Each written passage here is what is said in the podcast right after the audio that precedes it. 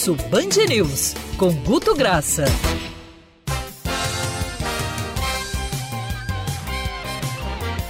Acelerei, acelerei, botei o áudio aqui duas vezes. Rapaz, quem inventou esse negócio de acelerar o áudio aí tem que ganhar um prêmio no WhatsApp, que realmente tá quebrando um alguém galho. ansioso, rapaz, né? agora eu... é. alguém ansioso, tipo ninguém aqui no programa. Não, né? a gente é bem Eu botei tranquilo. duas vezes. Pra poder chegar no final do áudio na hora do fim do intervalo. Já está conosco aqui no estúdio Felipe Moura Brasil. Fala, Felipe, bom dia pra você. Bom dia, Rodolfo Schneider, equipe da Band News FM, ouvinte, vamos juntos até o meio-dia. Ontem eu cantei funk nesse programa, né, Rodolfo Schneider? Você ficou isso, sabendo. Rapaz. É, rapaz. Eu vi, eu vi. Agora, é, obviamente, respeitando a lei do silêncio e tudo mais. É, Felipe claro, Moura Brasil. Quando puder aglomeração, De dia. vai fazer que nem Edmundo e Romário, que fizeram aquela dupla lá e Bad Boys. estavam no Flamengo, né? Dos Bad Boys. Felipe Moura Brasil vai também É. agora começar a dar uma palhinha no funk também. É, eu sou bad boy, isso não tem nada a ver cante com a gente esse rap, que você vai aprender. Pô, é, que isso, hein? É, garoto. Agora vambora, é não isso tem aí. Você sabe, Rodolfo, que eu vi Querido- você cantando Ah. aqui música infantil, entendeu? Aí eu precisei fazer um contraponto, fui logo pro pancadão mesmo. É isso mesmo, é isso mesmo. É uma rádio bem eclética, né? Por falar em bem eclética, quem também é e nosso grande colunista de todas as quartas-feiras é o Guto Graça. Fala, Guto, bom dia pra você. Vai cantar alguma coisa hoje? Pior ataque do mundo. Pior ataque do mundo. Sabe, Romário, Edmundo. A gente tem que continuar no clima. sabe? Nós voltamos aos anos 90 aí, na brincadeira. Enfim, e Rodolfo, aí, an- antes de entrar no tema, você falando do acelerador de áudio, eu falo brincando que tinham que pagar direito o acelerador de áudio para Tata Werneck. Porque ela fala numa velocidade que parece que está com o áudio acelerado. Então, quando eu boto, eu falo o efeito Tata Werneck. Quando eu boto o um e-mail ou dois nas pessoas para ouvir, eu confesso que eu às vezes uso. É deplorável confessar, mas na- no momento de transparência a gente fala que estou usando. Eu achei que ia ser Também. nefasto usar, mas eu confesso que estou usando. Tata Werneck maravilhosa, tipo narrador de turf, né? Olha só, o querido Guto, já que você falou de história, a gente lembrou do passado, eu queria aproveitar e mandar um abraço muito grande para o Orlando Oreiro. O Orlando, ele é proprietário do restaurante Rapaz. Quantas vezes eu fui lá? Casa Urique. Fiquei até com água na boca. É ali na rua São José, bem próximo ao terminal Menezes Cortes. E ele tem 108, 108 anos de existência. E ele mandou uma mensagem para cá, disse: Olha, eu ouvi outro dia na Band News que o professor historiador Milton Teixeira vai falar sobre restaurantes antigos do centro.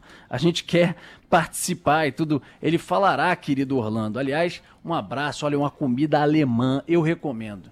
Joelhinho de porco, salsichão, salada de batata. Casurica, hein, ô Guto? É um Orlando- clássico do centro, hein? É, Orlando, ele é amigo de longa data. A xícara minha que eu bebo café expresso diariamente é da Casa Urique. Então o Orlando é, é, assim, é, é amigo de, acho, de 20 anos, o, o, o Rodolfo, da época que eu comia carne, entendeu? Então, assim, é, amigo de longa data.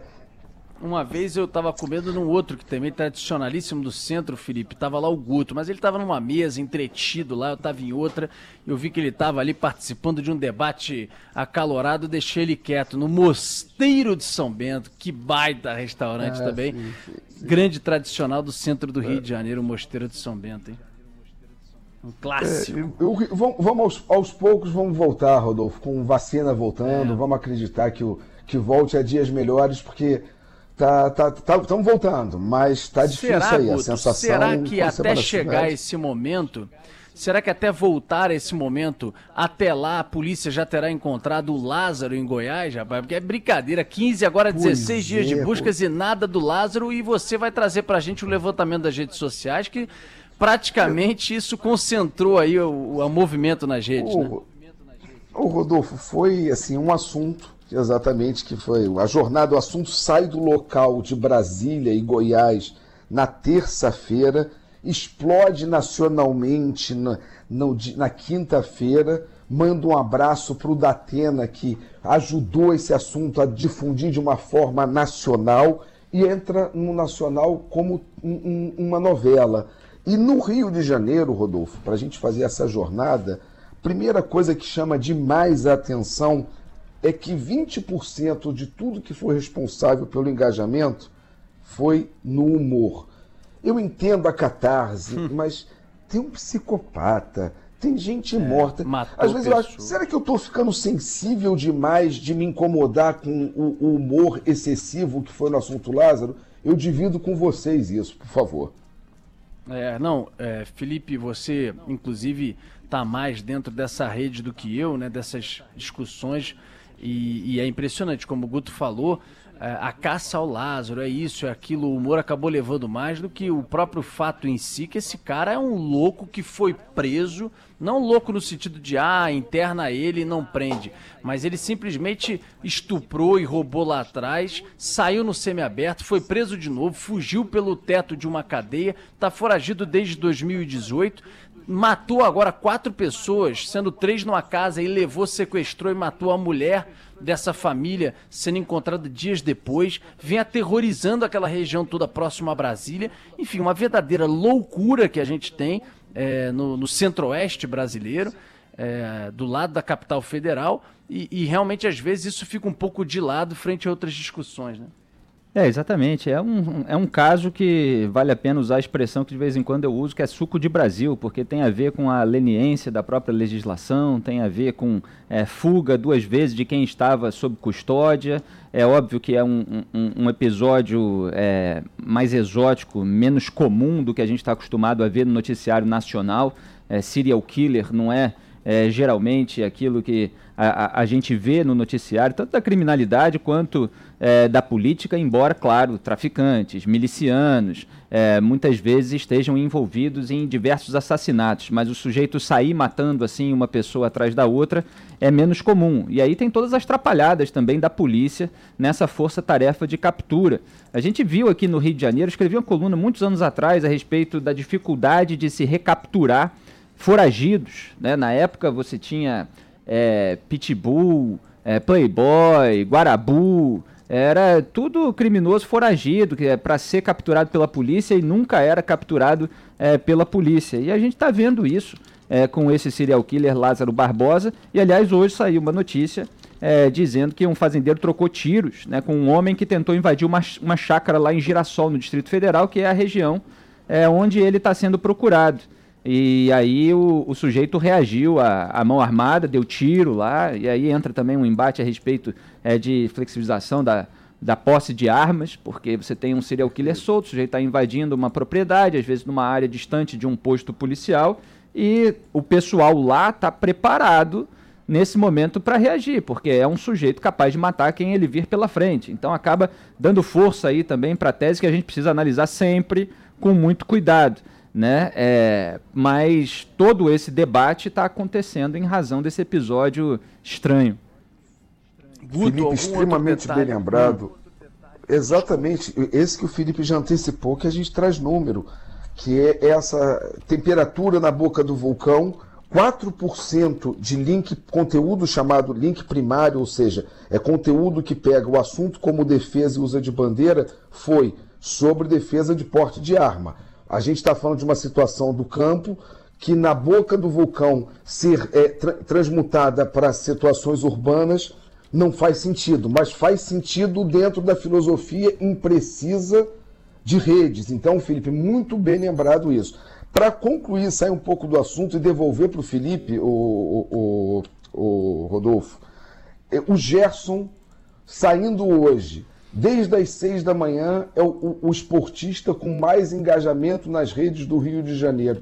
Você, como rubro-negro, Felipe, vai sentir saudade desse craque? Com certeza. Pô, não tem como não. Né? Com certeza. É um jogador de muito talento, um jogador de uma serenidade é, impressionante, de criatividade, de passes precisos e principalmente o controle da bola, o domínio da bola, a proteção de bola. Às vezes eu até brinco que ele chega a exagerar de tanta confiança que ele tem é. na proteção de bola. Ele coloca o corpo, ele tem uma grande envergadura e os adversários não conseguem tirar a bola. Às vezes ele prende tanto que pode acabar perdendo uma vez ou outra, mas é muito raro isso acontecer aqui no Brasil. Na Europa, foi o que eu falei aqui no meu comentário, ele vai ter que tomar mais cuidado, porque lá a marcação ela tem um esquema tático que faz com que os jogadores preencham todos os espaços do campo. Não é muito essa moleza que se encontra, principalmente no campeonato regional, principalmente no campeonato carioca aqui.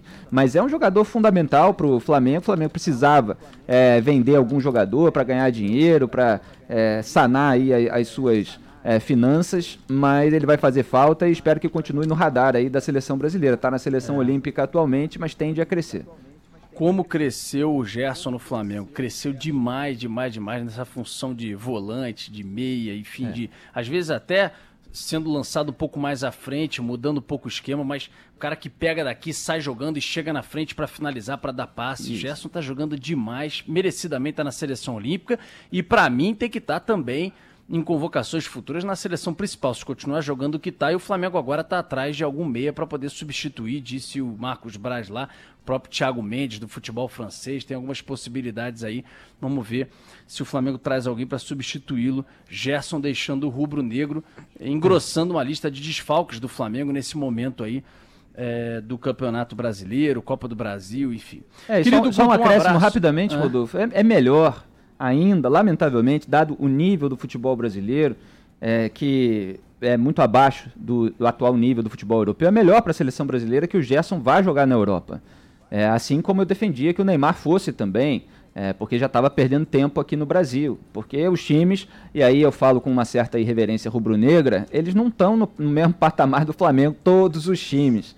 É, você tem alguns times bons no Brasil, mas isso não faz com que os campeonatos sejam num nível muito alto. Então, para a seleção brasileira melhorar, os jogadores brasileiros de muito talento, eles precisam estar jogando ao longo do ano campeonato de um nível alto para que eles não se assustem quando eles enfrentarem as, as seleções europeias que têm jogadores completos, como o Gerson. O Gerson ele tem essas características do jogador completo, que muitas vezes falta no Brasil. O Brasil adapta ali um lateral, porque tem determinadas características, os outros zagueiro e tal, mas muitas vezes falta um domínio de bola, falta um passe mais preciso. Os jogadores vão sendo adaptados de acordo com as suas deficiências. E lá na Europa você tem jogadores completos, nas 11 posições, né? Nas 10, né? Porque o goleiro é diferente, mas é, o Gerson ele pode evoluir muito ainda lá no futebol europeu. Valeu, querido Guto Graça, um abraço, até semana que vem. Até semana que vem ou qualquer edição extraordinária, é só chamar. Grande abraço. Valeu. Valeu, Guto. Tava uma maravilha.